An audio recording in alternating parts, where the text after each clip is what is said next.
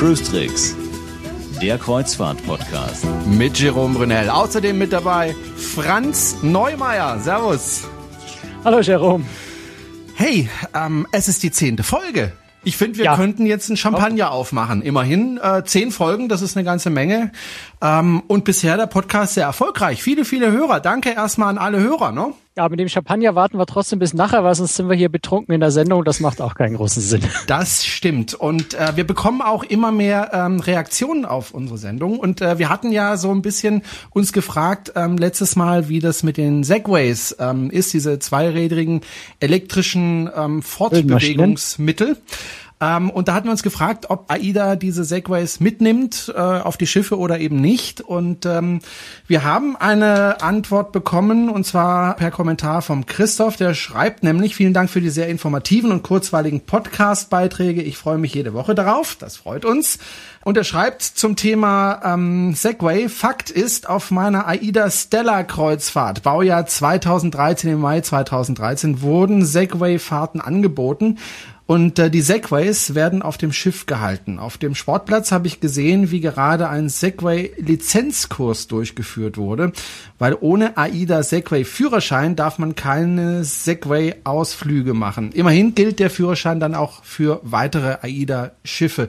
Das passt auch zu dem, was ich so in Erinnerung habe. Ich meine, ich hätte in irgendeinem Katalog von AIDA mal gesehen, wie sie mit dem Segway über den Sportplatz gefahren sind. Ich finde das eigentlich ganz witzig, wenn man dann, äh, so wie ich es verstanden habe, kostet der Kurs für diesen Fü- Führerschein ja auch was. Ähm, aber wenn ich dann mal eine Stunde für ein paar Euro auf dem Sportplatz oben mit dem Segway rumfahren darf, ist vielleicht ganz lustig. Ja, also ich bin einmal Segway gefahren, das macht äh, einen Höllenspaß. Ja, muss ich wohl noch mal ausprobieren bei Gelegenheit. Wenn man als Passagier auf ein Schiff kommt, dann kann man ja so einiges falsch machen, so wie ich zum Beispiel. Da war ich allerdings kein Passagier, ich war gerade auf die AIDA Aura aufgestiegen und ähm, da stand zufällig auch der Kapitän äh, neben mir und ich sagte äh, zu irgendeinem Kollegen, also wo muss ich jetzt hin? Stockwerk 3, ne? Oh, dummer Fehler. Oh, da hat der Kapitän mich aber sowas von böse angeschaut und gesagt, das heißt nicht Stockwerk, das heißt Deck. Okay. also der war richtig, richtig sauer. Und ja, ähnlich in, in den Fettnapf kann man natürlich langen, wenn man, wenn man die Kabinen als äh, Zimmer bezeichnet, weil Zimmer gibt's halt nun mal auf dem Hotel und, äh, und nicht auf dem Schiff. Äh, also das heißt einfach immer Kabine, Kabine, Kabine. Wobei die Amerikaner haben da ja noch ein anderes Wort. Also wer sich da äh, beim, beim Abendessen, beim, beim Smalltalk ein bisschen wichtig machen will, der kann die Anekdote dann immer erzählen. Äh, auf amerikanischen Schiffen heißen die Kabinen oft auch Stateroom. Und ähm, ja, für, für, den, für den Smalltalk beim Abendessen kann man das dann natürlich auch erklären, woher Stateroom kommt. Äh, die Bezeichnung stammt einfach wirklich eben aus den USA, angehendes 18. bis 19. Jahrhundert, wie die Flusskreuzfahrtschiffe, äh, Kreuzfahrtschiffe waren das damals noch nicht, also die Flussschiffe äh, unterwegs waren.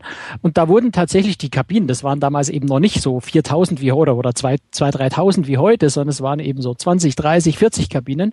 Und damals waren tatsächlich die Kabinen nicht durchnummeriert, äh, sondern nach den zu dem Zeitpunkt in den Vereinigten Staaten äh, zusammengeschlossene Staaten benannt. Also da gab es dann eben die Kabine ähm, Texas, die Kabine Massachusetts, die Kabine New Jersey. Ähm, und deswegen heißen die nach wie vor bei den Amerikanern teilweise noch Stateroom. Also Kabine oder Stateroom äh, oder Cabin im Englischen, aber nie Zimmer. Nie Zimmer. Ähm, wenn man äh, sein Schiff gefunden hat, mit dem man eine Reise machen möchte und auch ähm, den Ort, wo man das machen möchte, dann muss man sich ja auch als nächstes überlegen, äh, wie möchte ich reisen? Möchte ich gerne in einer Innenkabine reisen oder möchte ich gerne einen Balkon haben oder einfach nur ein Bullauge? Das ist ja erstmal eine Sache des Preises. Die Innenkabinen sind natürlich die günstigsten. Ja, richtig. Also Innenkabinen sind natürlich, äh, es ist die günstigste Variante zu reisen. Ähm, wenn man es ganz extrem treiben will, dann nimmt man noch eine Innenkabine, Glückskabine, wo So man also die Kabine vorher noch nicht, noch nicht mal genau die Kabine auswählen kann, sondern tatsächlich sich die von der Reederei dann so zwei Wochen vorher oder manchmal noch kurzfristiger zuteilen lassen kann. Das wäre so die allergünstigste Variante zu reisen. Ja, und dann geht's natürlich preislich einfach nach oben. Innenkabine in einer besseren Lage, Außenkabine, Außenkabine in einer guten Lage, Balkonkabine, Balkonkabine Deluxe. Irgendwann geht's dann zur Mini-Suite, zur Suite über.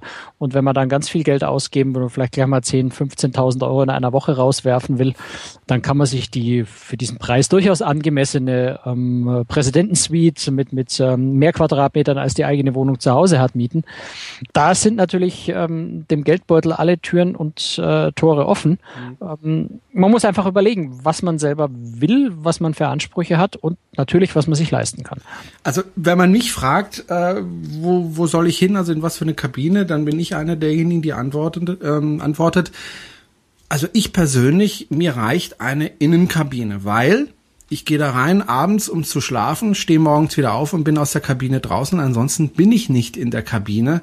Insofern äh, ist mir das völlig egal, ob ich da jetzt ein Fenster habe oder nicht oder einen Balkon habe oder nicht. Ähm, ich bin da eigentlich kaum. Ja, das ist, ich bin mehr so der Balkonkabinentyp. Ähm, nicht, nicht, weil ich so viel mehr Geld hätte, um mir das leisten zu können, sondern was, was ich ganz spannend finde, ist einfach zum einen an die frischere Luft raus zu können. Also wenn ich mich in der Früh anziehe, dann muss ich nicht erst die Wetter, äh, Wettervorhersage lesen, um zu wissen, brauche ich ein Pullover oder ein T-Shirt. Aber was noch spannender ist, ich, ich stehe sehr früh auf und meine Familie schläft im Urlaub eher lange. Dann kann ich mich einfach mit dem Buch aus der, auf dem Balkon rausschleichen äh, und dort einfach mal ein, zwei Stunden lesen, bis, bis der Rest der Familie aufwacht. Von daher finde ich den Balkon was sehr, sehr Praktisches. Und dann beruflich bedingt, ich fotografiere natürlich viel. Das heißt, immer wenn ich draußen irgendwas sehe, ist es schön, wenn ich in der Kabine bin und, und einfach die Tür aufmache und sofort draußen stehe und fotografieren kann. In der Innenkabine verpenne ich das vielleicht sogar komplett, was draußen so passiert. Also bei einer Flusskreuzfahrt, ähm, als ich die auf dem Yangtze gemacht habe, habe ich schon öfter erzählt, da hatte ich äh, eine Balkonkabine, da hat im Grunde jeder eine Balkonkabine. Da finde ich es auch wichtig, weil da gibt's ja auch entsprechend viel zu sehen, wenn man auf dem Fluss unterwegs sind, ist anders als auf dem Meer. Aber auf dem, auf dem Kreuzfahrtschiff, das auf dem Meer verkehrt, mir persönlich reicht eine Innenkabine, weil ich sage, wenn ich was sehen will, dann gehe ich halt nach draußen aufs Sonnendeck oder, äh, oder auf das Promenadendeck und kann dann da schauen und da brauche ich nicht eine teure Innenkabine. Natürlich hätte ich gerne auch eine Balkonkabine, aber dann sage ich mir, den Aufpreis, den ich dafür zahlen muss, der steht für mich persönlich nicht im Verhältnis dazu, zu dem, was ich als Vorteil dann habe. Ja, wenn du Glück hast, kannst du natürlich für den Preis von einer günstigen Innenkabine, ähm, oder sagen wir für den Preis einer normalen Balkonkabine, kannst du, wenn du Glück hast, äh, zwei Kreuzfahrten in einer günstigen Innenkabine machen. Das stimmt natürlich schon. Ne? Kommt auch gerade, weil Innenkabinen natürlich für den Reedereien gerne auch mal äh, so als Lokpreis, als unterstes Preislevel äh, verwendet mhm. werden in der Werbung, so dass Innenkabinen manchmal auch überverhältnismäßig günstig sind. Also da kann man schon mal richtige Schnäppchen machen. Mhm. Und ja, wenn ich alleine unterwegs bin irgendwo da und, und das selber zahle, dann äh, ja, habe ich da auch keine großen Ansprüche. Wenn ich dann, wenn ich dann eine Woche in der Karibik für, für 250, 300 Dollar fahren kann, ja, dann kann ich, glaube ich, auch mit einer Innenkabine leben. Aber es gibt ja eine ganze Menge andere Gründe, wie, wieso man noch ähm, bei der bei der Kabinenauswahl sehr genau hinschauen schauen sollte oder oder kann. Und äh, da kommt es dann auch nicht nur darauf an, ist es eine Innen-, Außen-, Balkon, Suite, was auch immer, sondern die Lage spielt natürlich auch eine ganz große Rolle. Also ich hatte ja, als ich auf der AIDA gearbeitet habe, auf Deck 3 eine Innenkabine und da hatte ich den großen, großen Nachteil, wenn das Schiff angelegt hat äh, und seitlich fahren musste, da wurden die, wie nennt man diese Propeller, die da zur Seite gehen? Seitenstrahlruder. Genau, das Seitenstrahlruder. Wenn das angeworfen worden ist, äh, da bin ich fast aus dem Bett gefallen. Das war so unglaublich laut. Die rumpeln heftig. Ja. Das war also richtig heftig. Also das erste Mal bin ich richtig, richtig erschrocken. Ähm, natürlich ist man nicht auf Deck 3 als Passagier, aber da geht's ja bei Deck 4 los. Das ist auch nicht viel weiter oben. Und da muss man, glaube ich, schon ein bisschen aufpassen, wo man da landet. Denn wenn man direkt über den Motoren landet, das ist vielleicht nicht so ganz günstig. Ja, es kommt natürlich ein bisschen auch auf das Schiff an. Je kleiner und je älter das Schiff, desto mehr machen Vibrationen und, und auch Motorengeräusche äh, spielen da eine Rolle.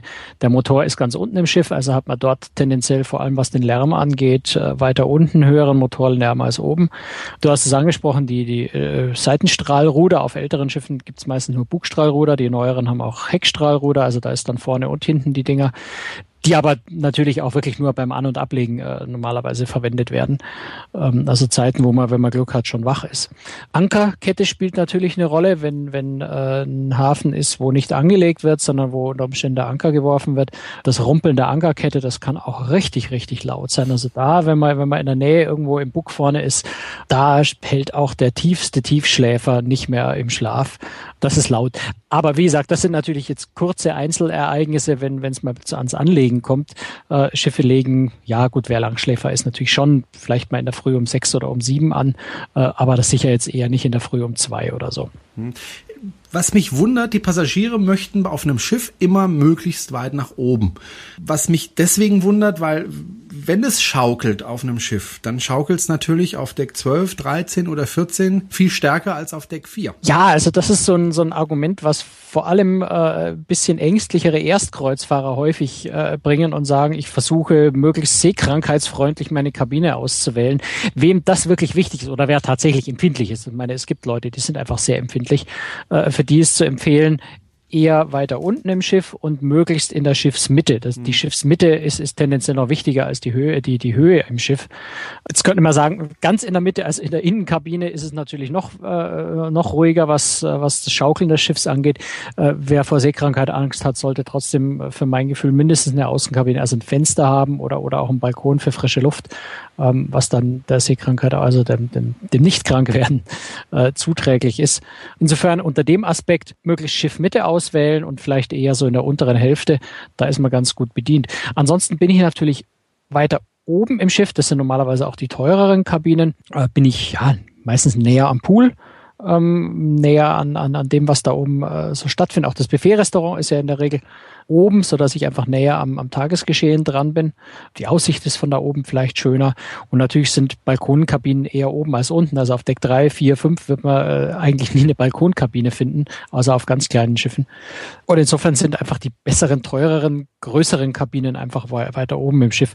Und wenn einen jetzt Schiffsbewegungen nicht so viel ausmachen, äh, dann spielt das natürlich jetzt keine so große Rolle. Was viel spannender aber ist, wenn man weiter nach oben kommt, ist, dass man idealerweise bei der Auswahl der Kabine einfach mal darauf achtet, was ist eigentlich auf dem Deck über mir los. Denn äh, wenn auf dem Deck über mir ähm, die Joggingbahn ist und ich mache gerne Nachmittagsschlaf, dann wird das ganz schön schwierig. Weil es sind nun mal Stahldecks, die sind jetzt schallmäßig nicht so perfekt isolierbar. Äh, und wenn da oben einfach jemand auf der Joggingbahn läuft, dann höre ich das in der Kabine drunter unvermeidlich, auch auf den neuesten, tollsten Schiffen. Das ist nicht zu vermeiden. Unter dem Pooldeck logischerweise, da schieben die Leute die, äh, die, die äh, Liegestühle hin und her, das kratzt und rumpelt. Das sind so Sachen, die ich natürlich dann in Kauf nehmen muss, wenn ich wirklich auf dem Deck direkt unterm Pooldeck oder direkt unterm Buffet-Restaurant bin. Bei Restaurants generell äh, muss man einfach damit rechnen, dass dort auch mal in der Früh um fünf schon angefangen wird, mit den Servierwägen durchzufahren, dass aufgedeckt wird fürs Frühstück oder sowas. Das heißt, da kann auch sehr früh am Morgen äh, einfach schon sehr laut sein, auch am Pooldeck, wenn die, wenn die äh, Leute, wenn die Crew dort anfängt, äh, die Liegestühle aufzubauen und sowas. Also da kann es einfach sehr laut sein, wenn über einem, ja, wie gesagt, öffentliche Räume sind, vor allem eben eine Joggingbahn, ein Pool, äh, ein Basketballplatz, äh, wäre vielleicht ganz unangenehm, aber normalerweise baut man da keine Kabinen direkt drunter. Also das ist mal äh, vor allem, was Lärm angeht, äh, schon äh, nicht, nicht ganz unerheblich. Kinderclub kann unter Umständen auch ein Problem sein.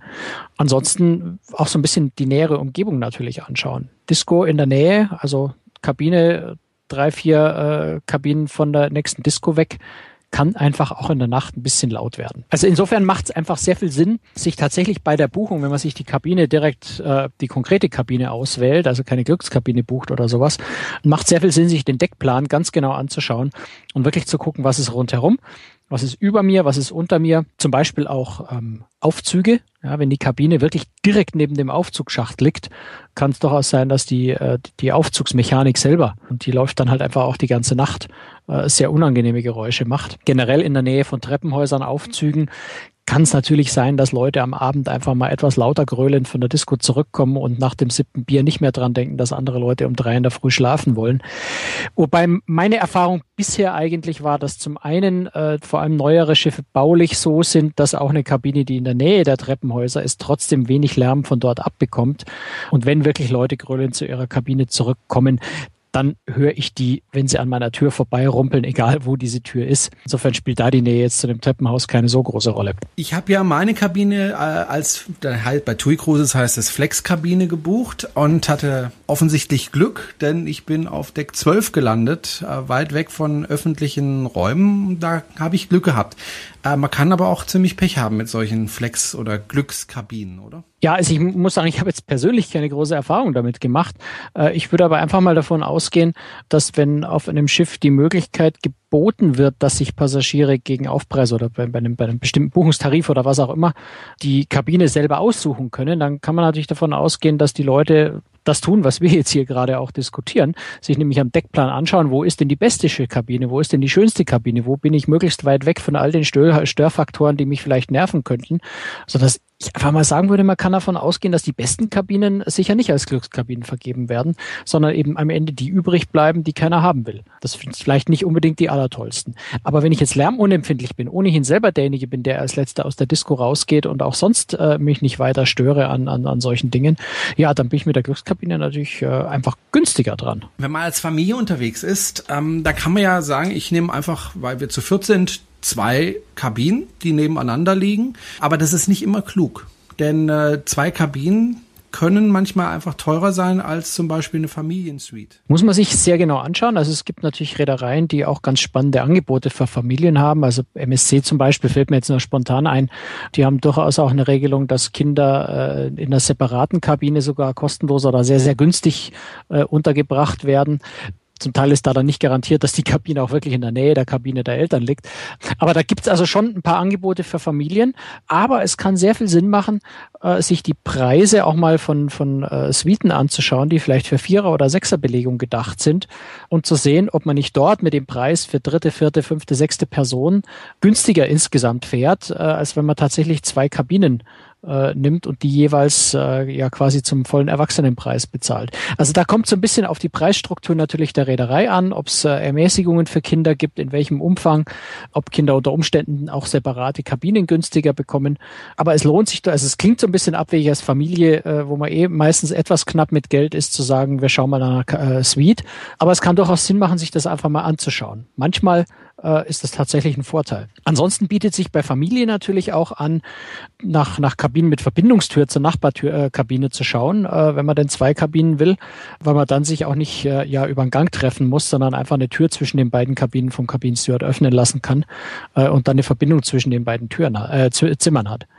Andersrum, wenn ich ja, ja. Habe ich gemacht. Also wir haben. Hat gut funktioniert? Hat, also ich, ich, bin wirklich begeistert gewesen. Ich hatte gesagt, ich hätte gern zwei Kabinen nebeneinander mit einer Zwischentür dazwischen als Flexpreis und ich habe auf Deck 12 eine, zwei Kabinen bekommen nebeneinander mit Zwischentür. Also besser geht's gar nicht.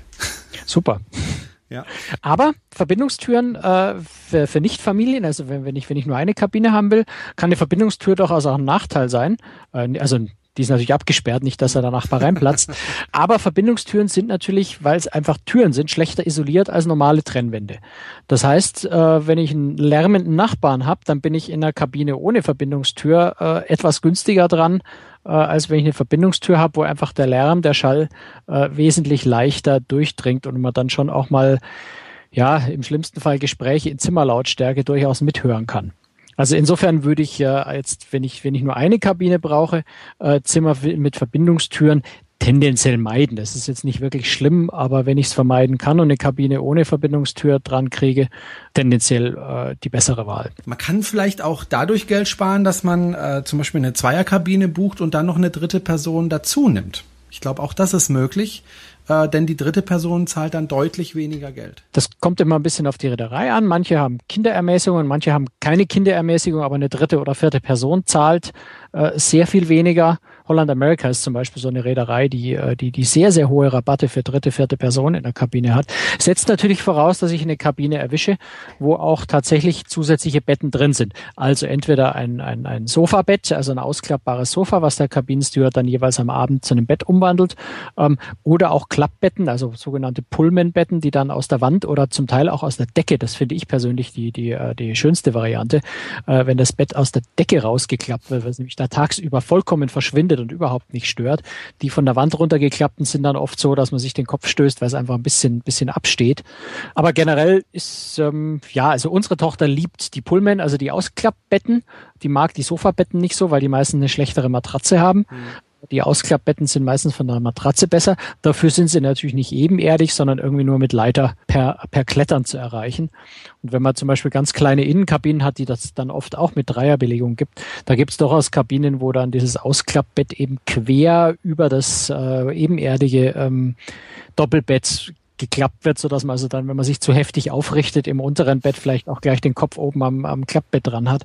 Es ist eine sehr günstige Art und Weise zu reisen, aber man muss sich idealerweise auch die Fotos von den Kabinen vorher ganz genau anschauen, wo denn nur dieses dritte, unter Umständen auch vierte Bett genau ist, um zu sehen, ob man Freude dran hat oder nicht. Viele, so wie du auch meistens, buchen sich eine Balkonkabine und normalerweise erwartet man ja, wenn man eine Balkonkabine habe, dann kann ich dann morgens rausgehen, aufs Meer hinaus schauen, den Sonnenuntergang betrachten, betrachten oder den Sonnenaufgang betrachten und einfach das Meer genießen. Tja, und dann buchen sie sowas und dann gehen sie auf ihren Balkon und merken, ups, nix mehr. Auf manchen Schiffen kann sowas passieren, wenn man nicht aufpasst. Wenn man überhaupt ja, nicht aufpasst. Gibt, also wenn man wirklich ganz fürchterlich schmählich nicht aufpasst und eigentlich überhaupt nicht liest. Aber ja klar, also auf der Allure of the Seas, auf der Oasis of the Seas kann einem das tatsächlich passieren. Dort gibt's nämlich Balkonkabinen ohne Mehrblick. Das klingt jetzt negativ. Die positive Formulierung, und die finde ich viel schöner, ist, ähm, es sind Balkonkabinen mit Blick auf den Central Park. Also die Oasis und die Allure, die haben ja einen großen Park mit, mit, äh, mit mehreren 10.000, glaube ich 18.000 echten Pflanzen, Bäumen und sowas in der Mitte des Schiffs. Und da gibt's jede Menge Balkonkabinen, die eben genau auf diesen Park rausgehen äh, und nicht aufs Meer. Kann sehr reizvoll sein, kann sehr schön sein, äh, wenn man es denn mag. Wenn man sich einen Mehrblick erhofft, sollte man genau aufpassen, dass man eben nur mal eine Balkonkabine mit Mehrblick kauft. Ist aber in den Katalogen eigentlich auch relativ klar erkennbar. Andererseits, und das finde ich mindestens genauso witzig, gibt's durchaus sowas Abstruses wie Innenkabinen mit Fenster. Ja, also okay. zum Beispiel auch bei Royal Caribbean, nämlich auf den großen Schiffen, die diese Royal Promenade in der Mitte haben, so eine ganz große mhm. Innenpromenade. Also manche Leute bezeichnen es mal als Einkaufsstraße. Ich finde das ein bisschen irreführend. Eine wunderbare Promenade mit Restaurants, Café, äh, Cafés, ähm, äh, Pubs, auch ein paar Shops, aber eben im Inneren des Schiffs. Und da gibt's Kabinen, die eben als Innenkabinen verkauft werden, fairerweise, wie ich finde, äh, aber durchaus ein Fenster haben, das dann aber eben auch nicht aufs Meer hinausgeht, sondern auf diese Promenade runter. Queen Mary 2 hat übrigens ähnliche äh, ein paar einzelne äh, Innenkabinen, äh, die da einen Blick auf das, auf das große Atrium äh, haben. Was ganz speziell ist, was ganz witzig und so ein bisschen Geheimtipp, und muss man auch sehr früh buchen, äh, bei Royal Caribbean auf den äh, Freedom Class Schiffen, also die Freedom, die Liberty, die Independence, äh, ja, ich glaube, die drei sind das, gibt's nämlich eine Innenkabine, so eine Innenkabine mit Fenster, ähm, die was ganz Besonderes. Ist nämlich eine Ben Cherries Kabine. Also Ben Cherries Eiscreme äh, kennt inzwischen auch in Deutschland, glaube ich, fast jeder. So, so das leckerste Eis, was man sich vorstellen kann. Fast, also das leckerste industriell hergestellte Eis. Mal bisschen einschränken sagen. Ich bin zumindest großer Fan davon. Und äh, die Schiffe haben eben in dieser Royal Promenade auch eine Ben Jerry's Eisdiele. Und direkt oberhalb dieser Eisdiele sind eben solche Kabinen mit, mit Fenster. Und ähm, die Idee war ursprünglich mal, weil äh, dann so eine Ben Jerry's Leuchtreklame auch vor diesen Fenstern auch noch den, den Blick so ein bisschen versperrt hat, haben sie den Passagieren in den Kabinen äh, was Gutes getan und einfach mal einen Gutschein für ein Eis pro Tag aufs Zimmer gelegt. Und das ist dermaßen gut angekommen, dass es jetzt auf all den äh, Freedom Class Schiffen ist das ganze Kabi die ganze Kabine ist äh, Ben Jerry's mäßig, also mit so Kuhflecken, ähm, Bettzeug ausgestattet und Kuhbilder an der Wand und dieser Gutschein eben für einmal täglich ein Eis pro Passagier äh, ist nach wie vor da. Ist eine ganz normale Innenkabine, hat keinen besonderen Preis, ist auch auf dem Deckplan irgendwie nicht so besonders als, als äh, Ben Jerry's Kabine ausgezeichnet, aber wer weiß, wo die genau liegt. Das kann man am Deckplan sich so ein bisschen ausdenken oder, oder wir haben bei Großtricks auch mal einen Beitrag darüber gemacht, wo drin steht, welche Kabinennummern das sind. Wenn man sehr frühzeitig bucht, kann man so eine Kabine ergattern. Ist was ganz Witziges. Hm. Innenkabine mit ganz großem Extra. Wenn ich alleine Und es gibt, es ja. gibt noch was, es gibt noch, noch was, was, noch ganz spannende Innenkabinen. Es gibt nämlich auch Innenkabinen mit Blick aufs Meer. Ähm, Disney hat diese Virtual Port, ja, Disney hat die Virtual Portholes erfunden. Äh, da ist wirklich außen am Schiff eine Kamera, die also seitlich eben Backbord, Steuerbord äh, das Live-Bild aufnimmt und auf ein virtuelles äh, Bullauge im Zimmer, also es ist ein rundes Fernsehdisplay und eben genau das Live-Bild von außen überträgt, so dass es ein bisschen so aussieht, als hätte man ein echtes Bullauge, obwohl man in der Innenkabine ist. Und äh, Royal Caribbean treibt es gerade noch ein bisschen weiter. Auf der Navigator soll es demnächst eingebaut werden und auf der Quantum of the Seas, also das ganz neue Schiff, was gerade gebaut wird, soll es sogar virtuelle Panoramafenster geben. Also dann wirklich riesengroße Fenster, die genau dasselbe tun, nämlich in der Innenkabine suggerieren, man hätte eine Balkonkabine und eben genau das Live-Videobild von nach draußen zeigen. Also selbst bei Innenkabinen gibt es da so Variationsmöglichkeiten, äh, wo ich für relativ wenig Geld äh, dann doch so was ähnliches wie eine Außen- oder Balkonkabine hätte. Wenn ich alleine auf ein Kreuzfahrtschiff gehen möchte, weil ich halt keine Familie habe und ein armer Tropf bin und auch keine Freundin oder einen Freund habe, ja, wenn ich also einsam und verlassen bin äh, und furchtbar traurig und mir sage, na, jetzt bin ich furchtbar traurig und einsam und verlassen, deswegen gehe ich jetzt mal auf ein Schiff, da geht's mir dann gut, äh, da gehe ich dann in eine Kabine und dann bin ich glücklich äh, und dann sehe ich die Preise für diese Kabine, die ich dann als Einzelner bezahlen muss und bin noch trauriger und noch einsamer und noch unglücklicher, weil ich da so einen dermaßen hohen Aufpreis zahlen muss, wenn ich allein in die Kabine gehe, dass ich äh, mich dann aus dem Fenster stürze. Ja, das wird schwierig. Also, da würde ich dir empfehlen, eine Innenkabine zu nehmen. Da besteht das Gefahr, die Gefahr nicht so. Und mit diesem virtuellen Fenster funktioniert das mit dem Stürzen auch nicht. Also Einzelkabine, Einzelzimmerzuschlag, Einzelkabinenzuschlag. Jetzt mache ich selber den dummen Fehler auch. Also Einzelkabinenzuschlag ist ein Thema, da diskutieren wir nochmal separat mhm. drüber, weil das ist wirklich ein ganz spannendes und auch gar nicht so einfaches Thema. Gibt übrigens auch ganz viele ganz überzeugte Singles, die, die ganz gerne alleine unterwegs sind, auch gar nicht unglücklich und traurig sind. Aber grundsätzlich ist es natürlich schon so, dass Reedereien gerne eine Kabine mit einem Doppelbett auch gerne an zwei Personen verkaufen, einfach weil es natürlich zweimal Umsatz macht. Mhm. Äh, wenn ich so eine Zweierkabine allein belege äh, und dann nur den einfachen Preis bezahle, ist es zwar für mich schön, aber für die Reederei natürlich äh, nur die Hälfte der Einnahmen. Insofern gibt's fast immer Zuschläge. Aber es gibt ein paar einzelne Schiffe, die tatsächlich Einzelkabinen, also wirklich Single-Kabinen haben. Ich möchte jetzt nicht sagen erfunden, aber, aber doch im großen Stil eingeführt hat das Norwegian Cruise Line auf der äh, Norwegian Epic. Dort gibt's diese Single Studios, die also sehr, sehr stylisch, sehr modern, leider alles Innenkabinen allerdings, aber sehr, sehr schön gemacht, sogar mit einer eigenen Launch, äh, die nur für diese Single-Kabinenbewohner zugänglich ist. Also was sehr nettes eigentlich. Auf der Norwegian Breakaway gibt's diese Single-Kabinen jetzt auch. Auch da weitet äh, Norwegian das so ein bisschen auf ältere Schiffe aus, die Pride of America, also das ähm, Hawaii-Schiff äh, von Norwegian, äh, kriegt auch solche Einzelkabinen. Und Royal Caribbean macht es dann jetzt demnächst auch, nämlich auch auf der Quantum of the Seas. Auch dort äh, wird es äh, Einzelkabinen geben, die also dann ja für Einzelreisende zu buchen sind, wobei man auch sagen muss, die Preise sind dann nicht der halbe Preis von der Balkonkabine, sondern sie sind schon ein bisschen teurer, äh, aber eben doch noch deutlich günstiger als eine Doppelkabine mit Einzelzuschlag.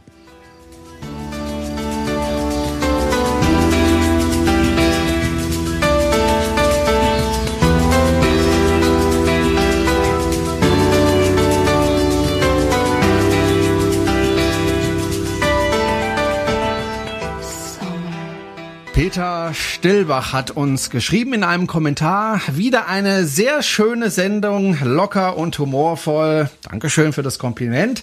Lustig, die ganzen Gegenstände, die ein Passagier gerne mit an Bord nehmen möchte. Hatten wir ja letztes Mal drüber gesprochen. Äh, meine Gedanken für die nächsten Sendungen vielleicht mal über Gepäck, besonders Flüssigkeiten im Flieger zum und vom Schiff zu sprechen.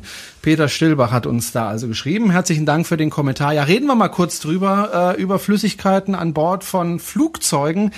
Das ist ja seit dem 11. September äh, ein ziemlich großes Problem geworden. Ja, ist ein ziemlich leidiges Thema, weil man natürlich immer sehr, sehr genau aufpassen muss, dran denken muss, eben keine Flüssigkeiten einzupacken, die mehr als 100 Milliliter in, in größeren Packungen als 100 Milliliter äh, sind. Und da spielt es auch keine Rolle, ob in der 500 Milliliter Packung nur noch 20 Milliliter drin sind. Das äh, geht immer darum, wie viel maximal reinpasst. Also im Flieger einfach nicht mehr wie 100 Milliliter und das insgesamt muss in, den, in dem berühmten durchsichtigen, wiederverschließbaren Plastikbeutel drin sein, der auch wieder nicht größer als ein Liter sein darf. Also recht beschränkt, man muss halt einfach vorher dran denken. Ich persönlich finde es viel ärgerlicher, dass er einem äh, vor der Sicherheitskontrolle das Getränk wegnehmen, was man sich äh, bei Aldi für 29 Cent gekauft hat und nach der Kontrolle kommen dann die Shops, die einem dasselbe für 5 Euro verkaufen. Finde ich persönlich ist das wirklich am ärgerlichste am Flughafen. Äh, aber ist nun mal nicht zu ändern und ich glaube, da kommt man auch nicht, nicht groß drum rum. Da muss man einfach dran denken, wenn man nicht am Flughafen dann selber seine Sachen in die große Tonne werfen will. Wenn man vom Schiff zurückkommt und nach Hause fliegt, dann hat man sich ja vielleicht das ein oder andere Andenken gekauft. Da sollte man auch sehr, sehr vorsichtig sein, denn nicht alles ist erlaubt. Und zwar zu Recht nicht erlaubt. Ja, also wichtig ist einfach natürlich, sich an die Zollgrenzen zu halten. Innerhalb der EU ist das ja kein Problem. Da darf ich inzwischen ja für den Eigenbedarf so ziemlich alles, zumindest an legalen Sachen, äh, mitnehmen. Wenn ich aber die EU verlasse, und dazu gehört eben zum Beispiel auch schon die Türkei, oder eben dann Fernziele wie Südamerika, Asien, äh, auch die USA, da kommt dann vor allem das Thema Artenschutz auch ganz oft ins Spiel. Also in Louisiana, USA, wird ganz früh auch in, in, in, äh, in, in, äh, in den Everglades, also in, in Florida, werden häufig äh, Alligatorenköpfe ausgestopfte oder, oder irgendwelche Alligatorenkrallen, Schlüsselanhänger, solche Dinge verkauft. Das ist in den USA ganz legal, äh, in der EU verstößt gegen Artenschutz und äh, würde mir also an der, äh, an der Ein bei der Einreise, also ist ja, ja, ist ja Grenze, ne? bei der Einreise, wir, wir sind in Europa nicht mehr so gewöhnt, dass nee. es noch Grenzen gibt, äh, aber tatsächlich ist es natürlich eine Grenze und bei der Einreise am Zoll äh, würde mir das mindestens abgenommen, wenn ich, wenn ich Pech habe und vielleicht zwei, drei Alligatorenköpfe noch mit drin habe, dass es nicht mehr so wie ein Mitbringsel ausschaut, so ein bisschen wie Handelsware, ähm, dann kann es vielleicht sogar Strafen geben. Also da sollte man im Urlaub äh, nicht alles kaufen, was angeboten wird, sondern mal dran denken, was es in Europa erlaubt. Also alles, was tierische Produkte sind, äh, Schlangen, Alligatoren, Häute, Taschen, äh, irgendwelche ausgestöpften Vögel, aber dann eben auch gefälschte Uhren, äh, so die, die, die Rolex für 14 Dollar und äh, das Lacoste-T-Shirt für 5 Dollar. Karibik, Asien sind da so äh, gute Quellen dafür an und für sich.